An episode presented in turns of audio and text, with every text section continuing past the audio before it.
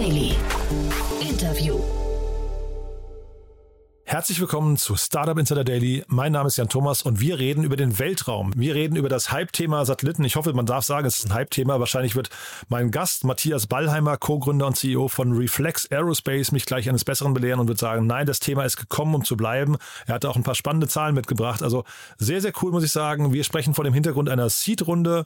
Die hat es auch in sich. Also eine sehr, sehr große Seed-Runde. Was es damit auf sich hat und vor allem, warum der Weltraum gerade so faszinierend ist und auch welche Rolle Elon Musk dabei spielt. All das haben wir erörtert. Deswegen lange Rede, kurzer Sinn. Bühne frei für Walter Ballheimer, Gründer und CEO von Reflex Aerospace. Startup Insider Daily. Interview.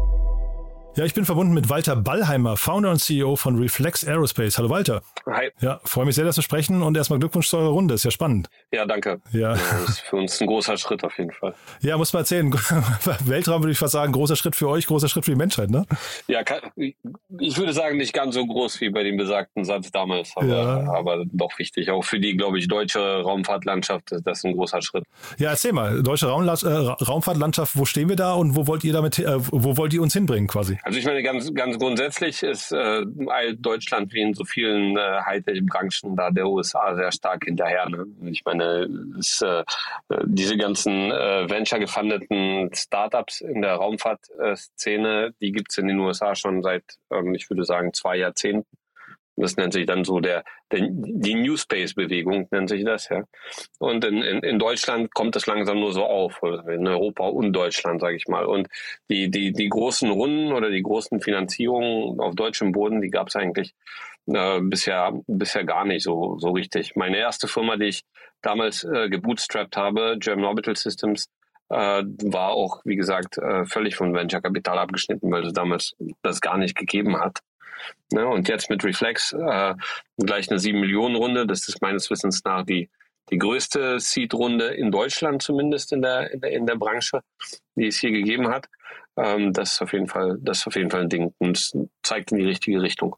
ja, okay, die Richtung hat sich auf jeden Fall dann auch verändert. Ne? Wenn du sagst, größte Seed-Runde in Deutschland, was ist denn der Grund dafür, dass die Investoren jetzt gerade aufwachen? Ich glaube, seit, sage ich mal, mindestens zehn Jahren ist äh, Raumfahrt viel präsenter geworden, im, im, auch in der öffentlichen Berichterstattung und äh, nicht zuletzt durch Elon Musk und SpaceX ist das halt in den Wohnzimmern angekommen, würde ich sagen. Ja. Wenn man mal auf die Straße guckt, wie viele Kids mit, mit NASA-Shirts rumlaufen. Ne? viele, davon, viele, viele davon wissen nicht, was das bedeutet, ja, aber Aha. das zeigt ja auch, dass es wieder hip ist und dass es das angesagt ist und, und wog. Und ich meine, äh, das, das war, das war, das war früher nicht so. Und ähm, das, das gepaart mit der Tatsache, dass man jetzt plötzlich mit deutlich weniger Kapital was machen kann. Ne? Ich meine, Raumfahrt war ja ursprünglich ein, ein staatlich geprägter Bereich. Ja, da mm, haben dann Länder ihre militärischen Programme oder ihre Aufklärungsprogramme im Weltraum umgesetzt für sehr, sehr viel Geld. Das hat sich stark verändert. Jetzt kann man mit verhältnismäßig wenig Kapital, also dennoch mit viel Geld, aber mit verhältnismäßig wenig, äh, Sachen machen, Satelliten bauen, Raketen bauen und, und, und tatsächlich Wertschöpfung auch da auf diese Art und Weise äh, generieren. Und ich glaube, viele Investoren verstehen, dass, äh, dass, es, ähm, dass es jetzt möglich ist, ja, mit ein paar zehn, hundert Millionen da, da, da richtig was zu reißen. Mhm. Und, und dass es mal staatlich geprägt war und jetzt privatwirtschaftlich ist, woher kommt das? Hat der Starter, war der Starter nicht schnell genug? Weil das ist immer so, wenn man auf SpaceX und NASA schaut, hat man immer so das Gefühl, SpaceX hat der NASA jetzt erklärt, wie es eigentlich funktionieren könnte. Naja, das war ja durchaus gewollt. Ne? Also wenn bei dem, um bei dem Be Beispiel zu bleiben, äh, nachdem die die Space Shuttles als äh, letztes, sage ich mal, ähm, äh, staatlich finanziertes Programm dieser Art in den USA, also die wurden ja von der NASA quasi selbst entwickelt, äh, außer Dienst gestellt worden sind, hat man ja dort beschlossen, äh, zu privatisieren, zu sagen, die NASA kauft jetzt nur noch Dienstleistungen. Ne? Es kauft, wir werden jetzt nicht mehr Raketen hergestellt und Infrastruktur gebaut, sondern Dienstleistungen gekauft. Ne? Und das hat ja zu dieser ganzen Revolution, die wir dort überhaupt sehen, in den USA überhaupt erst geführt, ne, zu den ganzen Unicorns, die da entstanden sind. SpaceX ist ja nur ein Beispiel.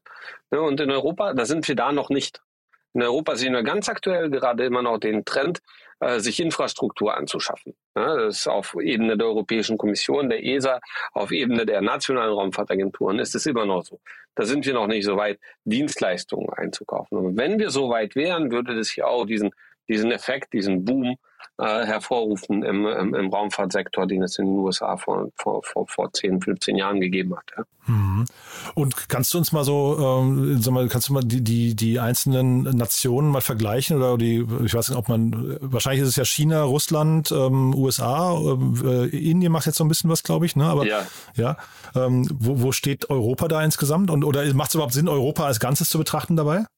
Also ich glaube, anders, drehen wir es mal um. Es macht auf jeden Fall gar keinen Sinn, die einzelnen Länder als einzelne zu betrachten ja, in Europa. Die spielen nämlich raumfahrttechnisch überhaupt gar keine Rolle, vielleicht mit Ausnahme mhm. von Frankreich. Mhm. Ja, und äh, das heißt, wenn man irgendwie eine Vergleichbarkeit herstellen möchte, annähernd muss man Europa als Ganzes betrachten. Ja. Ich meine, kein, kein einziges Land hat alles, was es braucht, um eine, um eine, eine vollständige Raumfahrtnation zu sein. Ne? Zum Beispiel Deutschland hat keinen Weltraumbahnhof. Ja. Mhm. Äh, Frankreich hat zwar Raketen und einen Weltraumbahnhof, ist aber dann dafür in Satelliten nicht so gut, ja, und so weiter und so fort. Mhm. Na, aber kombiniert äh, würde ich sagen, bringt es Europa auf eine auf eine, sage ich mal, ganz gute Capability in dieser ganzen Geschichte. Dennoch ähm, hat Europa ganz klar das Nachsehen hinter USA, China, womöglich inzwischen auch Indien. Ähm, Russland würde ich, glaube ich, nicht so stark einschätzen, wie, wie, das, wie, wie, wie manch einer das äh, denken würde. Immerhin kommt, ging dort ja alles los, ja, sozusagen, mit dem ersten, mit dem ersten Satelliten und dem ersten Menschen im Weltraum. Aber ich glaube, mittlerweile ist das Programm dort vernachlässigbar. Mhm. Und trotzdem, also die, äh, mir ist noch nicht ganz klar, welche Art von Geschäftsmodellen man jetzt im Weltraum vermutet. Ähm, also man hört immer, also Elon Musk hast du gerade, wir können ja vielleicht über die Person Elon Musk gleich auch nochmal äh, kurz sprechen, aber der ist jetzt so ein bisschen so der, der laute Vordenker, ähm, der träumt von der, von der ähm, äh, weiß nicht, Bevölkerung des Marses. Ist das hinterher das Geschäftsmodell? Ich glaube, das ist das Leitbild, was, was er auch einfach braucht. Und das ist ja so, in, sage ich mal, in der Startup-Szene durchaus üblich, ähm, ganz unabhängig davon, ob es nun Raumfahrt ist oder Software as a Service, sich irgendwelche lauten, großen Claims da oder, oder Visionen äh, auf die Fahnen zu schreiben, noch einfach so, um Mitarbeiter zu motivieren, um irgendwie so ein Leitbild zu haben. Ne? Mhm. Das heißt, wenn man bei SpaceX reingeht, ich hatte das Glück, mal da gewesen zu sein, in, in, in, in, dem, in dem Headquarters, wenn man da reingeht, dann hat man unten so ein äh, äh, einen weiten typischen amerikanischen äh, ähm, Großraumbüro ähm, Eindruck. Und dann hat man riesig auf der Wand so Colonize Mars ja. Und jeder sieht das wenn er rein wenn er, wenn er, wenn er reinläuft ja. Und jeder arbeitet und sieht das jeden Tag die ganze Zeit. Und ich glaube es geht eigentlich viel mehr um diese Aufschrift auf der Wand als tatsächlich um den Mars ja. Was, was steht bei euch im Foyer? Äh, noch gar nichts. das, äh, da arbeiten wir noch dran. Wir sind ja. in der Findungsphase. Ja. Aber was, was, was steht zur Debatte? Was würdest du sagen? Ja, also ich denke, ich denke, bei Reflex geht es in erster Linie darum, den Raumfahrt zu, äh, die Raumfahrt oder den Weltraum, äh, sage ich mal, zugänglicher zu machen. Ja, das Problem ist heutzutage, dass ähm, die Projekte, also ich rede jetzt von Satelliten, Reflect ja. beschäftigt sich mit Satelliten. Mhm. Wir beschäftigen uns jetzt nicht mit Raketen mhm. oder, oder ähnlichem. Mhm. Ja, Satelliten sind immer noch hochkomplex, ja, selbst durch diese ganzen kommerziellen äh, Verbesserungen, die es da jetzt gegeben hat in den letzten Jahren. Und das führt dazu, dass diese, diese Art von Satellit, die wir hier bauen, das sind so 500 Kilogramm große Geräte in etwa von der Größe von einem, ich weiß nicht, Mini Cooper oder einem VW Golf, ja, das kann man sich so in etwa vorstellen, so von der Größe her. Ähm, diese Geräte, die dann für ähm, Erdaufnahmen von der Erde zum Beispiel oder für Kommunikation oder ähnliches eingesetzt werden, die haben so Lieferzeiten von circa vier Jahren. Ne, das heißt, wenn ich das jetzt bei, bei Airbus bestellen würde oder bei Boeing, was so die großen Hersteller sind, dann würde das etwa vier Jahre dauern, bis ich einen solchen Satelliten in den Orbit starten könnte. Jetzt ist unsere These aber, dass ähm, Elektronik immer schneller veraltet. Ja, das sieht man an den Mobiltelefonen heutzutage ne, zum Beispiel oder an den Navigationsanlagen im Auto, ja, dass man nach zwei Jahren das Ding gar nicht mehr anfassen möchte, weil es einem so alt vorkommt. Das liegt nicht daran, dass es dann schlecht ist, das liegt einfach daran, dass die Konkurrenz viel neuere, viel bessere Sachen auf den Markt gebracht hat inzwischen. Ne? Und ähm, genauso ist es mit Satellitentechnologie auch, äh, vor allem wenn, wenn es dann zum Beispiel um Kameras oder, oder Nutzlasten irgendeiner Art geht. Also wenn ich jetzt zum Beispiel einen Satelliten starte, der Aufnahmen von der Erde machen soll, dann kann ich mir sicher sein, dass in zwei Jahren die Konkurrenz schon bessere Systeme gestartet hat und ich damit weniger Geld generiere. Ja? Mhm. Dennoch Dennoch ist es so, dass man immer vier Jahre auf so, eine, so, so, so ein Gerät warten muss und dann sind die auch für unendlich lange Lebenszeiten im Orbit konzipiert, so dass Raumfahrt gar nicht diese Erneuerungszyklen bieten kann, die wir in der Consumer-Elektronik haben. Ja? In der Consumer-Elektronik hat man viel schnellere Innovationszyklen. Und wir wollen mit Reflex genau diese schnellen Innovationszyklen in der Raumfahrt ermöglichen. Ja? Das heißt, anstatt innerhalb von vier Jahren zu liefern, liefern wir unsere Systeme innerhalb von neun Monaten. Mhm. Ja, das ist schon mal Faktor 5 Verbesserung. Mhm. Ja, und wir legen sie aber auch gar nicht mehr dafür aus, damit sie dort 15 Jahre lang überleben, weil wir von vornherein sagen, die sind nach zwei, drei Jahren für den Kunden eigentlich eh nutzlos. Dadurch verbauen wir andere Bauteile, günstigere Bauteile und ermöglichen das Ganze auch, sage ich mal, für einen schmaleren Geldbeutel. Ja. Und dadurch machen wir Raumfahrt zugänglicher für ein breiteres Publikum, für Länder, die sich das vielleicht nicht leisten konnten, für Firmen, die noch nicht daran gedacht haben, für Institutionen, die gerne ihre Kapazitäten ausbauen wollen würden, ja, und vieles, vieles mehr. Und wir öffnen sozusagen die Tür für eine für eine breite Masse mhm. ja, in die hochperformante Raumfahrt. okay, klingt gut. Aber äh, das heißt, also die Innovationszyklen gehen dann trotzdem theoretisch weiter. Wo ist denn das Ende der Fahnenstange erreicht? Also ab wann, also könnte das sein, dass ihr irgendwann trotzdem obsolet seid, weil man irgendwann diese, diese, äh, ne, du hast das Beispiel mit den, äh, mit den Displays im Auto genannt oder sowas, da ja. würde man jetzt auch sagen, ein Auto mit äh, fünf Jahre alten Displays fährt ja trotzdem noch. Ne? Ja, ja gut, aber du musst ja sehen, äh, ob das, das, das vielleicht mit der Auto-Navigationsanlage gar kein kein so äh, gutes Beispiel. Ich würde da eher beim, beim Telefon oder beim Smartphone bleiben. Ja, ich mhm. meine, dein iPhone 1 telefoniert auch noch. Ja, Ach, aber willst okay. du damit willst du damit ein Bild machen und das bei mhm. Instagram mhm. posten? Das mhm. ist die mhm. Frage. Ne? Mhm. Ich glaube, äh, das, das ist hier, also was generiert noch Geld, was generiert wie viel Geld? Ja? Aber im Endeffekt geht es immer nur darum. Und die, die, die, der Hunger nach Daten, im Endeffekt ist jeder Satellit nur dazu da, Daten zu generieren. Entweder Daten von, von, von irgendwelchen Aufnahmen, ja, oder er ist dazu da, Daten zu transportieren. Ja, wenn es zum Beispiel, wenn wir über Starlink reden von Elon Musk, das ist ja nichts anderes als ein, äh, als, als ein Datentransportnetzwerk, ja, mhm. sozusagen. Mhm. Und äh, das macht das entweder schnell oder langsam oder hochauflösend oder nicht hochauflösend. Und der Hunger der Menschheit nach Daten und nach Daten besserer Qualität, der ist unersättlich.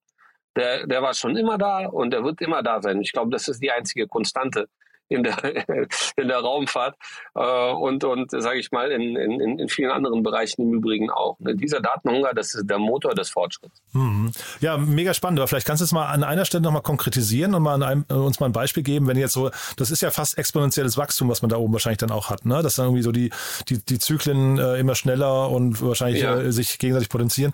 Ähm, äh, gib doch mal vielleicht ein Beispiel, wo dann in fünf Jahren die Daten um ein so Vielfaches besser sind, dass sie quasi diese, diese ähm, ähm, Investitionen in, in, in, in Satelliten und Weltraum überhaupt äh, äh, erfordern oder rechtfertigen?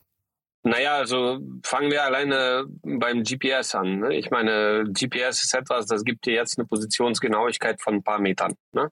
Äh, sag ich mal, fünf Meter oder so ist, glaube ich, das höchste der Gefühle. Ne? Aber wenn wir jetzt in Richtung autonomes Fahren gucken, mhm. ähm, dann brauchst du bei der Positionsgenauigkeit Zentimeter. Aha, okay. Ja? Das ist zum Beispiel eine Geschichte. Das gleiche gilt für die Daten. Ne? Autonomes Fahren, schön und gut, aber nur, wenn du überall Internet hast. Fahr mal heute mit einem Auto von Berlin nach München und miss mal, wie oft du das Netz verlierst. Ne? Und es ist ja in Deutschland, das ist ja noch nicht mal ein großes kontinentales, kontinental überspannendes Land. Ich will gar nicht von den Dark Spots in den in den USA reden, irgendwo mhm. in, in der Mitte. Ich meine, die meisten Leute haben ja nur die Küstenregionen der USA bereist. Aber wenn du da in die Mitte fährst, da gibt's kein Internet. ja? Und ich meine, das sind Sachen, das sind, das sind Herausforderungen, die können eigentlich nur durch, äh, durch äh, Raumfahrtinfrastruktur äh, gelöst werden. Es gibt dafür gar keine anderen Lösungen. Mhm. Und auf der anderen Seite des Spektrums hat man dann hat man dann ähm, auf, also Fernerkundungsaufnahmen, Bilder im weitesten Sinne, ja, wo jetzt der, der Normalsterbliche sich einfach nur ein Foto vorstellt, ja. Aber es gibt ja ein Foto ist etwas, das ist irgendwie in drei Spektralbereichen aufgenommen, sowas wie dein, das, was dein, äh, dein Handy machen kann. Aber es gibt noch viel mehr. Infrarot, Ultraviolett, XY, Pipapo, ja, für unterschiedliche, äh, für, für unterschiedliche Phänomene. Es gibt spezielle Bildgebungsverfahren, die CO2 messen. Ja, und das zum Beispiel im Kontext von von, von Carbon, Carbon Credits, ja, und, und, und, und, und diesen ganzen Geschichten, ja. Carbon Offsets. Wo misst man, äh, wo ist eine CO2-Senke und wo ist eine CO2-Quelle? Wie zertifiziert man, dass ein Kraftwerk im Rahmen von den zulässigen CO2-Emissionen bleibt? Wer prüft das? Das kann man mit Satellit viel besser machen. Das erfordert Konstellationen und so weiter und so fort. Es gibt unendlich viele Beispiele. Es wird geschätzt, dass bis zum Ende des laufenden Jahrzehnts wir über 35.000 Satelliten benötigen werden, ja, um dem ganzen um, dem, um diesen ganzen, äh, sag ich mal, Anforderungen zu genügen. Und diese Satelliten muss ja jemand bauen. Ne, wenn du vier Jahre für einen Satelliten brauchst, wie Airbus oder Boeing, kannst du ja mal ausrechnen, wie lange du an dieser, wie, lange, wie lange du dran zu kauen hast. Und ich meine, es gibt natürlich, es gibt natürlich Leute wie SpaceX, die dann äh, ein, zwei, drei Satelliten pro Tag äh, ähm, äh, produzieren können. Ne? Aber es gibt auch sehr, sehr viel Raum dazwischen zwischen Boeing und SpaceX. Und dort sehen wir uns, ja. Und ich höre aber raus, dass ähm, ihr im Prinzip Enabler seid von Geschäftsmodellen. Ihr macht das jetzt nicht selbst, ähm, also die, ähm, ihr verarbeitet die Daten hinterher nicht selbst und baut daraus Geschäftsmodelle, sondern ihr seid Infrastrukturgeber. Das heißt, man spricht ja immer davon, dass man im, äh, im, im Gold Rush die Schaufeln verkaufen soll. Seid ihr Schaufelverkäufer oder gibt es noch jemanden, der euch Schaufeln verkauft? Nee, wir sind, wir sind exakt der Schaufelverkäufer. Das hast du ganz, ganz, ganz richtig erkannt. Und wir im Unterschied zu auch vielen Konkurrenten oder gefühlten Konkurrenten probieren nicht unser irgendwie Angebot aufzuweichen durch noch zusätzliche Services, wie ich, Betrieb oder, oder Produktion der Nutzlasten oder Anbieten von diesen Raketenstarts und so weiter und so fort, sondern wir konzentrieren uns ausschließlich auf diese Satellitenplattformen, so nennt sich das. Mhm und ähm, bauen diese Plattform schnell und so, wie der Kunde sie möchte. Also tatsächlich in einer kundenspezifischen Art und Weise angepasst an seine Anforderungen und konzentrieren uns ausschließlich darauf. Aus mehr besteht unser Angebot nicht. Mhm. Habt ihr dann bestimmte Abhängigkeiten? Also gibt es jemanden, der euch den Hahn auf und zudrehen kann? Also es ist natürlich so bei so einem Produkt, dass äh, man von diversen Chip-Herstellern in erster Linie abhängt. Ne? Und äh, die, die Chip-Krise, die allgegenwärtig ist, die spüren wir natürlich auch. Mhm. Ne? Aber wir versuchen in, in unseren Architekturen äh, möglichst zwei oder drei unterschiedliche Alternativen ähm, zu berücksichtigen, so dass wir ausweichen können im Zweifel. Mhm.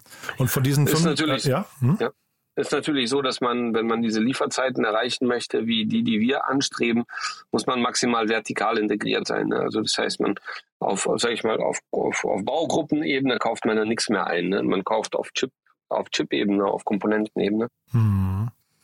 Und von diesen 35.000 Satelliten, wie viel könnten dann von euch sein? Was denkst du? Ja, also wir, wir, wir, wir wollen gar nicht so sehr die Quantität, ähm, sondern wir, wir, wir wollen ja, in diesen 35.000 Satelliten ist alles Mögliche drin. Da sind auch super simple Satelliten drin und auch super komplexe Satelliten. Wir ähm, zielen so auf das mittlere, äh, mittlere Segment in Sachen Komplexität und Leistungsfähigkeit und äh, wir legen unsere erste Fabrik, die wir jetzt im, im Münchner Umland planen, äh, die legen wir auf einen Durchsatz von 40 Satelliten pro Jahr aus wir denken aber, dass auch noch mehr, also weitere Fabriken, dann so dezentral, das ist so eine, so eine Microfactory nennen wir das. Das ist das Gegensatz, äh, das Gegenteilige von der Megafactory. Ne? Das ist eine kleine Fabrik, die individualisierte Satellitenproduktion erlaubt. Ja, jeder, jeder Satellit ist anders.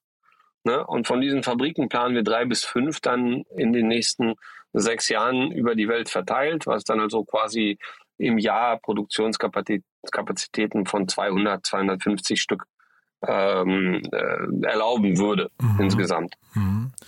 Wie, wie, viel Venture ist da noch drin? Wir, wir, sprechen ja vor dem Hintergrund einer Finanzierungsrunde, das ist alles Risikokapital. Ähm, wie, mhm. wie, äh, wie, groß ist die Chance, dass das nicht klappt? Naja, ich was soll ich sagen? Ich bin ja derjenige, der Geld raced hier. Natürlich klappt ja. das. Naja, ich glaube, man kann ja mit seinen äh, VCs immer ehrlich sein und kann sagen, wir wissen, ja, nein, nein. da ist ein Risikoanteil mit drin. Ne? Sonst, sind es ja Banken. Ne? Dann, also die, dann könntest du zur Bank gehen. Ja, natürlich sind da Risiken und diese Risiken sind aber gar nicht so sehr äh, marktgetrieben, ähm, äh, sondern A, kann es banal sein, dass es morgen irgendwie oder übermorgen im Orbit irgendeinen Zusammenstoß gibt. Dann gibt es den jeder hat den Film Gravity gesehen, dann gibt es den Kessler-Effekt, dann äh, darf man plötzlich nicht mehr, nicht mehr, nicht mehr einfach so dahin starten, weil wir überall Weltraummüll rumfliegen haben. Und äh, ruckzuck ist die ganze Branche tot, ja. Also die Gefahr ist real, ja.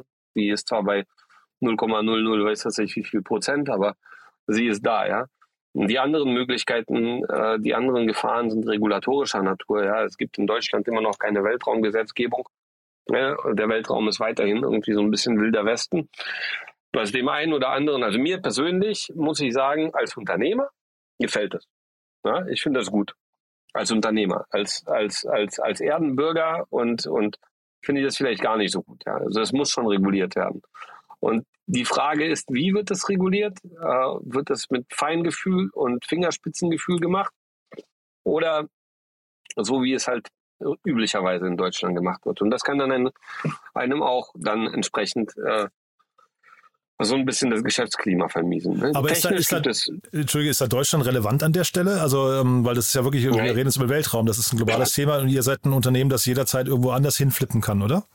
Ja, genau, und das würde dann passieren ja, als, eben, äh, als Resultat dessen. Ja. ja. Aber das wäre ja traurig dann, wenn Deutschland noch nicht mal schaffen würde, die wenigen innovativen Raumfahrtunternehmen, die hier entstehen, mhm. dann auch zu halten. Ne? Mhm. Aber es ist so ein bisschen eine Hybris, oder? Wenn man als Deutscher denkt, als, als deutsche Regierung denkt, man könnte den Weltraum regulieren, oder? Naja, jeder, ja, also es, es, sind, es, sind, es sind andere Sachen. Ähm, das ist gar nicht so sehr die Regulierung des Weltraums, aber zum Beispiel, wenn wenn jetzt mein Satellit äh, von mir als, äh, als, als deutsche Firma, mein Satellit wieder eintritt in die Atmosphäre und irgendein Titanteil verglüht nicht, wieder erwarten, sondern fällt äh, im, im Zoo in Pakistan einem Elefanten auf den Kopf. Ja? Äh, und der Elefant stirbt. Wer haftet dafür?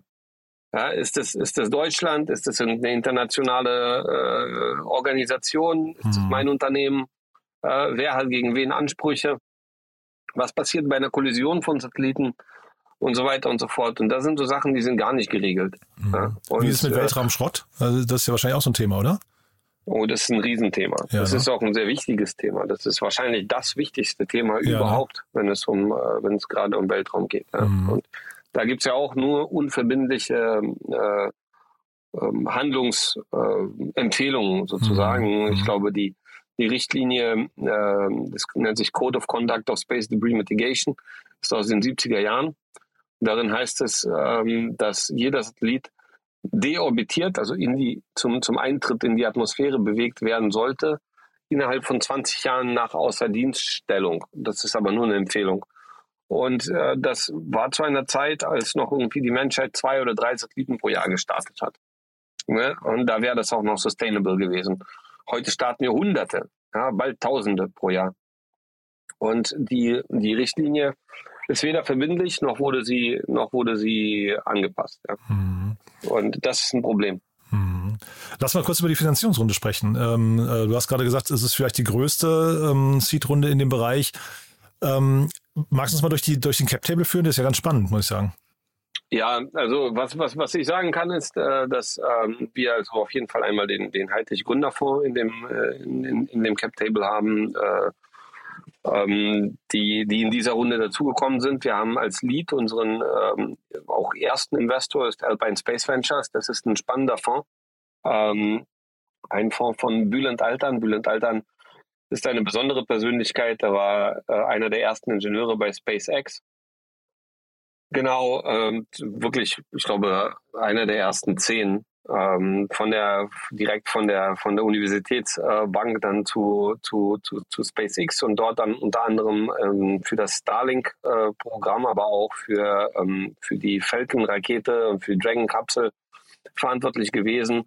Äh, zuletzt, bevor er dann ähm, gegangen ist ähm, und sein, sein Venture-Fonds Alpine Space Ventures gestartet hat mit einem äh, Partner, Genau, wir waren damals das erste Investment, noch in der Pre-Seed-Phase ähm, von, von Alpine Space Ventures. Und die sind jetzt auch ähm, wieder dabei. Äh, und äh, zusätzlich dazu noch ein, äh, ein, ein, ein, Family Office aus Bayern, äh, welches äh, sich auf, ähm, ja, auf, auf Aerospace-Themen äh, versteht. Ähm, dazu kann ich aber leider nicht, nicht, nicht mehr sagen ah, okay. an dieser Stelle. Okay, ja, die Runde ist aber, wie gesagt, okay. Genau. Mhm. Die Runde, die Runde ist aber sozusagen eigentlich noch nicht vorbei für uns. Ne? Wir werden ein, ein, ein, ein Second Closing machen, ähm, ähm, hoffentlich im Q1, Q2 nächsten Jahres, mhm. äh, um insgesamt auf äh, 12 Millionen zu kommen. Ach, wow. Genau, es gibt, es gibt Commitments äh, für anderthalb weitere Millionen, unter anderem äh, auch aus Bayern und ähm, wir, wir, wir gucken noch nach, äh, nach, nach ein paar verbliebenen sag ich mal, Investoren. Mhm. Aber wir sind sehr zuversichtlich, dass es, ähm, dass es dann im Rahmen der Zeit werden wird. Mhm. Ja. ja. das Thema insgesamt hat ja Rückenwind und ich komme jetzt nochmal kurz auf Elon Musk, weil so, der ist ja so das Gesicht, was man mit dem Weltraum gerade verbindet. Und jetzt ähm, ist er ja durch seine ganzen Twitter-Eskapaden so ein bisschen irgendwie, ähm, hat man so das Gefühl, der, der, der dreht gerade etwas am Rad. Tesla hat er irgendwie dadurch schon ein bisschen, ähm, zumindest, weiß nicht, äh, zumindest aus den Augen verloren, sage ich mal jetzt ganz höflich. Ähm, hast du, hast du die Sorge, dass er quasi irgendwann als, als Vordenker für diese ganzen Weltraumthemen in äh, Misskredit gerät und man deswegen auch dem Weltraum plötzlich wieder so ein bisschen weniger Beachtung schenken wird? Das wäre traurig, ne? Wenn, wenn, Aber es könnte passieren, oder? Also das wäre so eine Kette, die. Halt ja, ja. Also was man auf jeden Fall sagen kann, glaube ich, ist, dass äh, die Popularität des Weltraums auch, also die jetzige Popularität dieser ganzen Themen, auch Elon Musk zu verdanken ist. Ja? Das, das mit Sicherheit. Der hat es wieder hip gemacht. Ob das jetzt ähm, der Umkehrschluss gelten wird, das weiß ich nicht. Ähm, ich, äh, ich denke, man hat sich so ein bisschen auch von diesem Thema emanzipiert. Es gibt inzwischen äh, sehr, sehr viele andere Firmen, die innovativ sind, die inspirieren. Ja, es gibt, es gibt auch viele europäische und oder japanische Firmen, die tolle Sachen machen im, im, im Weltraum. Mittlerweile hat es zum Beispiel den, den, den, den Landeversuch der, der israelischen äh, Mondlandekapsel von dem Bereshit da auf dem, auf dem Mond gegeben von vor, vor, vor, ich glaube, anderthalb Jahren oder so. Da hat auch die halbe Welt zugeguckt und das war inspirierend. Ja, da war Elon Musk auch nicht dran beteiligt. Ja. Ich glaube, wir tun gut daran, ähm, sich äh, das, das große Ganze anzugucken. Ja, und wenn man sich die Bilder anguckt, die jetzt von der Orion-Kapsel äh, von hinter dem Mond äh, in Richtung Erde gemacht worden sind. Elon Musk ist auch nur ein ganz, ganz kleiner, sehr, ganz, sehr, sehr kleiner Punkt auf diesem anderen kleinen Punkt, der unsere Erde ist im, Weltraum, ja. Und mhm. mehr ist es eigentlich nicht.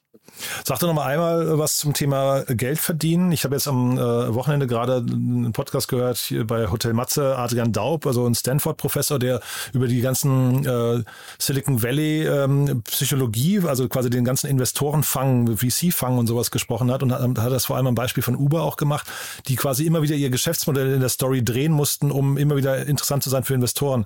Jetzt hat man ja so das Gefühl gerade, man muss immer früher profitabel sein. Gilt das auch für den Weltraum? Und wenn ja, wie, wie schnell ist man denn da profitabel?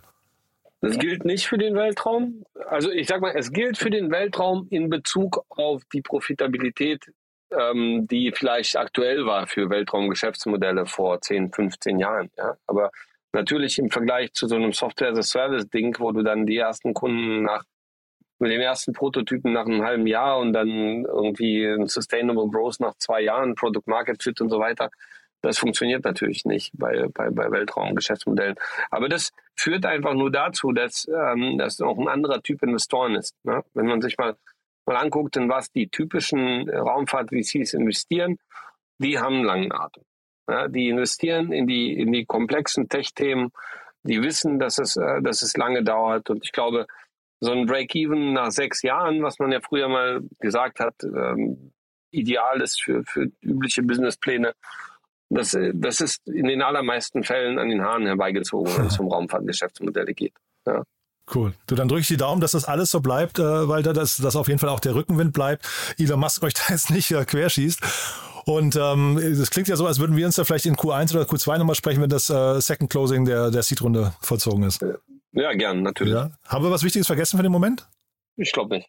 Also jeder, ja, hat ihr auch, aber jeder, der sich äh, quasi dafür interessiert, da mitzumachen bei der Runde, kann sich wahrscheinlich melden, ne? Ja, selbstverständlich, natürlich. Cool. Alles klar, du dann. Ganz lieben Dank und bis bald, ja? Danke. Ciao. Ciao.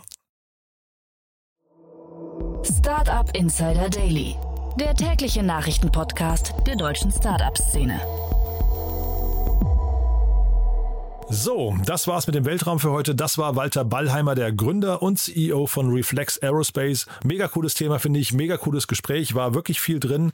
Hat mir nochmal die Augen geöffnet, was sich da oben so alles tun wird in der nächsten Zeit und auch so ein bisschen mehr das Verständnis geschärft dafür, warum Investoren da gerade so viel Geld investieren. Da entsteht ja wirklich gerade eine ganz, ganz neue Industrie oder wird enabled. Von daher mega spannend. Wir bleiben dran. Und ja, danke auch, dass ihr dran geblieben seid. Wenn euch gefällt, was wir hier tun, wie immer die Bitte empfehlt uns gerne weiter an Freunde, Bekannte oder Weltraumenthusiasten aus eurem Freundes- oder Bekanntenkreis. Dafür vielen, vielen Dank und ansonsten euch einen wunderschönen Tag und hoffentlich bis morgen. Ciao, ciao.